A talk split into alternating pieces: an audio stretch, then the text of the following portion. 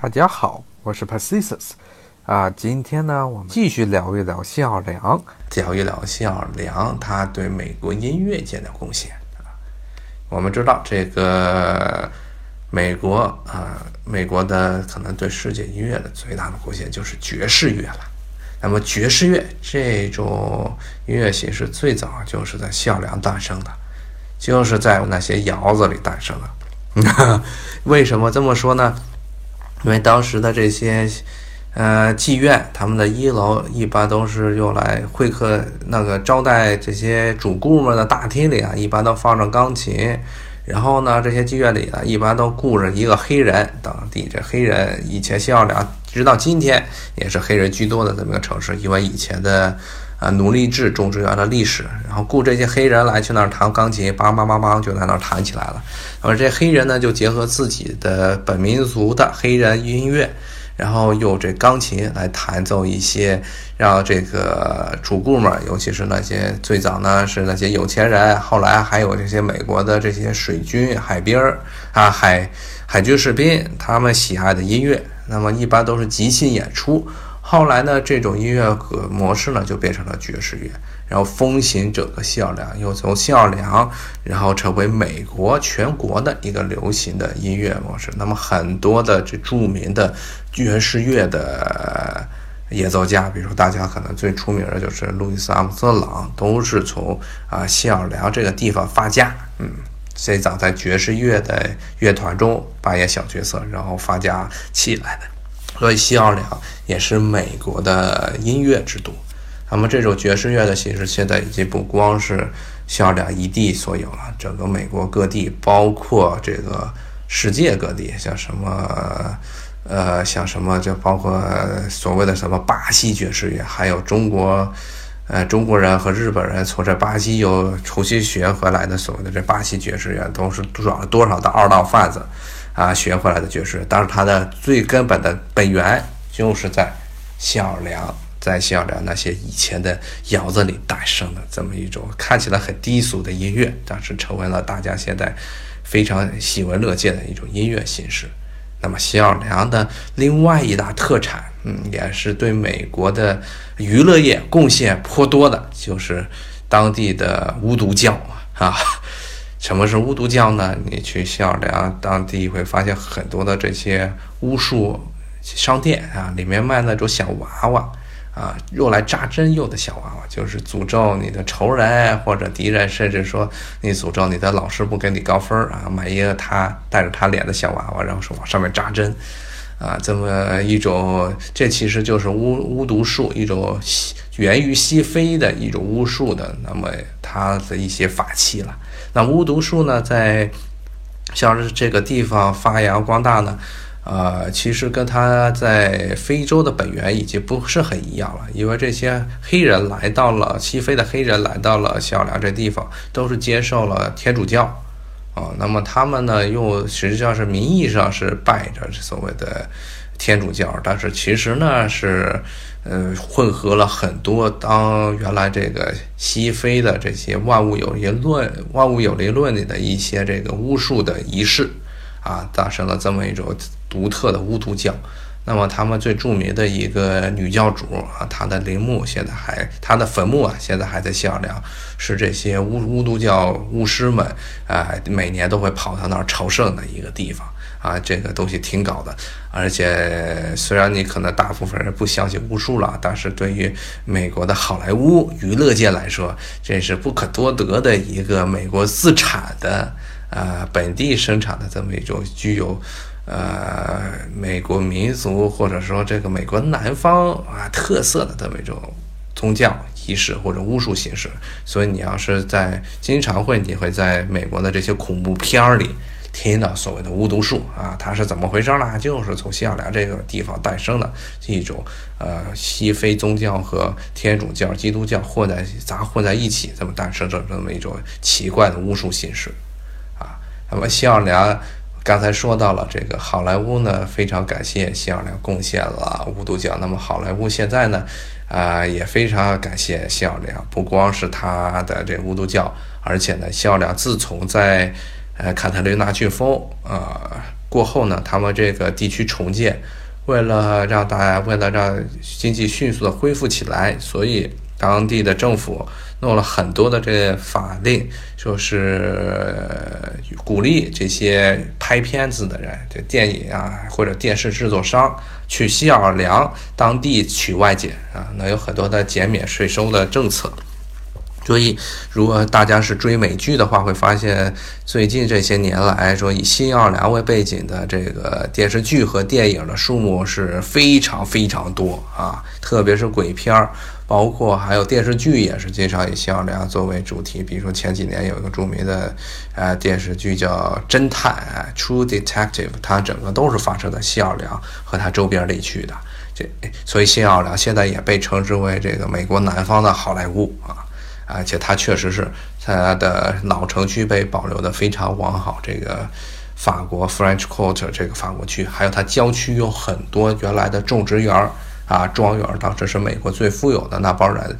呃，是在美国南北战争十九世纪的美国南北战争之前，美国最富有的那些人，基本都是美国南方的农场主，以卖这个以这个种植棉花和甘蔗为生。那么他们当然是让他们自己肯定不种了，都是让底下奴隶去种。那么他们的庄园大部分都是位于西这个密西西比密西西比河沿岸，特别是这个西西奥良附近路易斯安那州这些地区啊，这些庄园都非常的漂亮啊，也是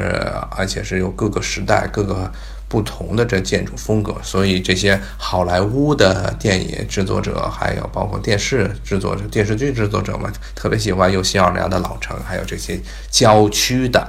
啊种植园当做外景地啊。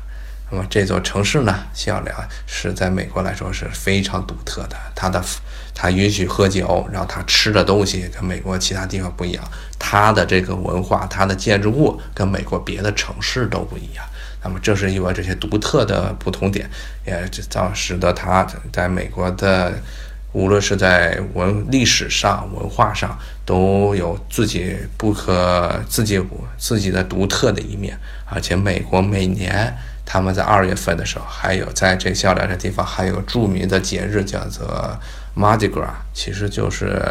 其实就是相当于在这一天呢，街上小两的满城呢都会画车大游行啊。有点类似于啊，南美那些天主教地区的这个嘉年华啊，其实它也是去庆祝嘉年华的地方啊。那么这些，所以西奥良是美国人的游客，美国的旅游的重镇，饮食的重镇，然后音乐的重镇，然后。也是这个在这儿呢，如果去你在这地方待着，能看见美国在南方的整个南方经济的一个演变史，从最早的一些沼泽地，到后来的种种植园农庄，后来的逐渐的衰落，种植园经济的衰落，一直到二十世纪的时候，他们南方的这个军工业以及这个石油产业的发起。直到今天，新奥尔良还是一个美国南方的一个石油基地，它周围有很多的这个炼油厂在那儿啊。这是作为新奥尔良这么一个城市，它在美国有自己独特的地位。所以在大家呃讨论美国城市的时候，美国不光是有像纽约、洛杉矶这样的国际化大都市，还有像新奥尔良这样啊独具特色、非常具有魅力的一座美国南方大都会。那么说完这些，顺便我们最后再聊一聊新奥尔良它的有文化，有它独特的一些呃情景。新奥尔良是美国非常少见的一座允许在街头喝酒的城市啊！啊，虽然这个限制还是很多，但你至少呢能拿着白色的纸杯，里面装满了这个黄色的啤酒，在街上畅饮。这有这也使得美国人经常以各种借口跑到奥尔这座城市去玩儿啊，尤其是 Mardi Gras，就是每年二月份左右的时候，在奥尔这个地方举行的狂欢节啊。这个时候呢，美国全国各地的人呢，就以说庆祝 Mardi Gras 啊，庆祝这个花车游行狂欢节为理由啊，开车呜噜全跑到了奥尔这个地方。大家其实与其说是去那儿庆祝狂欢节的，不如说大家都是去那儿喝酒的。嗯，喝一大堆的啤酒，然后灌得酩酊大醉，然后再睡俩晚上啊，在 French Quarter，在法国区睡俩晚上，然后再开车回到了自己的老家。我们知道，美国是一个世界上最强大的国家，那么也经常美国人也经常标榜自己是自由开放，但是在酒这个问题上，美国的很多政策与所谓的自由开放格格不入。嗯，如果大家对美国的这些青少年的管制有了解，可能知道，啊，抽烟十八岁就可以抽了，但这酒必须二十一岁才能够喝，啊，对酒的这管控非常严格。然后在美国历史上还曾经。在一九一零年代到三零年代出现过所谓的禁酒时期。什么是禁酒时期呢？就当时美国国会啊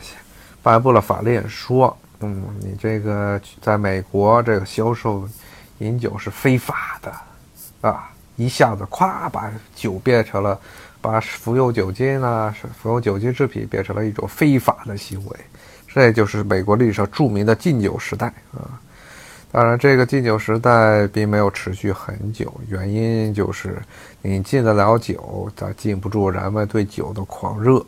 啊，大家是想尽办法去各种地下酒吧喝酒，啊，还有很多人呢在偷偷的去呃偷偷制酒，也就是所谓的月光酒，因为都是在晚上的时候在自家后酿，在自家里私酿的酒，在月光下，因为白天不能让人看见，就在晚上酿。所以称之为月光酒。时至今日，美国人还管自己在自己家私酿的酒呢，叫做月光酒。那么，对美国政府来说，这个禁酒其实带来的最大冲击就是治安的恶化。为什么会这样呢？因为你的酒现在没有办法在正常合法渠道上、合法的渠道下这个买到了，所以呢，酒就变成了一种暴利产品。谁控制了酒的？供应源和销售渠道，谁就会成为啊市场老大。啊这些市场、这些购货渠道呢，都被黑帮所控制了。有这些，特别是所谓的犹太黑帮啊，犹太人当时靠着这个禁酒，然后走私酒，挣了不少的钱。然后美国的两个邻国，特别是加拿大，当时为了这，因为这美国这禁酒令发了一大笔横财啊。每年冬天的时候。这些加拿大人就把自己这自己这儿产的酒呢，沿着这个风洞的这五大湖啊，偷偷的运到了美国，然后在美国呢地下市场上各地流通，结果呢造成的后果就可想而知，就是美国诞生了很多以贩卖酒精为生的黑帮啊，当时的情形呢就跟现在的毒，这些美国各地的这肆虐的这些贩毒集团。很有相似之处。那么，美国政府呢，当时与这些禁与这些酒的走私者呢，打了很多年的仗啊。然后呢，最后实在是撑不住了。而且当时，美国政府也意识到，这个一是人们对酒的渴望是无法禁止的；二呢是治安变坏；三呢，你要是合法再重新合法。允许买酒呢，你还有政府还有很大的一笔收入，能可非常可观的收入。因为美国人其实大部分人也都是酗酒如命，你不能说酗酒如命了，喜好喝酒。嗯，所以正是因为这几个原因，所以美国最后还是把禁酒令给取消了啊。于是呢，当代啊很多的这些美国人，尤其那些。不知天高地不知天高地厚的小小年轻儿，还有那帮所谓的自由派议员，还有想靠毒品做生意的那些政客们，就说了啊，说这个，说这个美国原来政府禁了酒，不仅没有阻止酒类的流通，反而使得是社会更加恶，社会治安恶化。那么毒品也应该合法化因为毒品说毒品跟酒很像，都是容易上瘾。然后呢，你如果在合法渠道上禁止它呢，总是会有黑帮来走私的。但是呢，这毒品，尤其什么海洛因呀、可卡因呀、什么病毒啊，对人的伤害呢，对人体的伤害要远远大于酒精。啊，当然了，美国政府也其实也部分的松动了，尤其是所谓的休闲类毒品，这大麻现在在美国是合法了。无论你是在西奥良这个城市呢，罪恶之都，还是在什么华盛顿呀、什么西雅图啊，还有最早这个解禁嗯大麻的地方丹佛，街头走经常会在酒吧区呢闻到一股刺鼻的味道。啊，大家闻到闻到这道闻到这种味道时候，千万别觉得它是一种新的雪茄，它就是大麻，是吧？啊，这种大麻吸久了之后呢，你就会有致幻效果。很多时候呢，他们吸了大麻之后不够嗨，就开始吸别的更加重的毒品。所以很多人为大麻辩护，说这种毒品的成瘾性和它的毒品性毒品的成瘾性和它对身体的危害呢，其实跟说跟香烟差不多。像香烟能够合法，为什么大麻不能合法？但是他们忘了一点，这大麻一旦吸上瘾之后，人们就开始想要吸更加烈的毒品了，这海洛因啊，什么可卡因就全来了啊！其实是一个很不好的东西啊。现在我们现在说的有点跑题了，刚才说到这些美国的禁酒，那么美国的这个为什么他们会禁酒呢？这其实是一个很有趣的事情，就是。美国这个国家在文化上、在商业上可以说是非常的自由，但是他们在宗教上是非常保守啊，特别是所美国的基督教，最早进入美国这片国土的基督教徒都是新教徒。新教徒呢，特别是这些北欧啊，还有这个西北欧这个地区的移民，什么伊盎格鲁撒克森人，包括很多的德国人。还有些北欧人，他们是非，他们信奉的这个所谓的教文宗是非常反对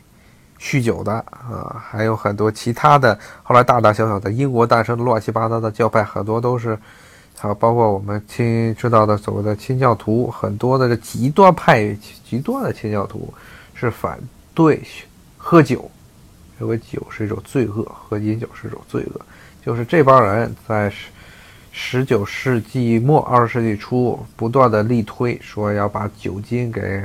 违呃酒精给非法化，说拒禁酒啊，结果造成了美国历史上著名的禁酒时代。最后证明，宗教在，但是最后是证明了宗教无论是再强，它都抵挡不住人们对这些啊成瘾类的药品，包括酒精的依赖啊。最后酒还是。合法了，但是作为一个副作用，就是酒被严格管控，甚至比对，甚至政府对酒的管控程度要比对枪支高。有个笑话就是说，说那十八岁可以抽烟，二十一岁才能买酒，他一出生就可以买枪啊，也不知道是哪一个对人的危害最大啊。但酒呢，呃，就成了一种，但是对酒呢，就变成了一这么一种。被视之为洪水猛兽、为洪水猛兽的东西，反而比枪要危险，啊！如果你们不满二十一岁，也并不是说美国人就没有无招可施了，他们经常会去买假的身份证。然后在酒吧去酒吧喝酒的时候，酒吧要查 ID，你就把假的身份证拿出来，啊，一看，哇，你就过了二十一岁。因为美国那些小小年轻都长得很老啊，啊，十八岁长得就跟三十八岁一样，所以基本上就怎么就混进去了，就开始酗酒。好，今天我们就到这里，谢谢大家，咱们下回再见，拜拜。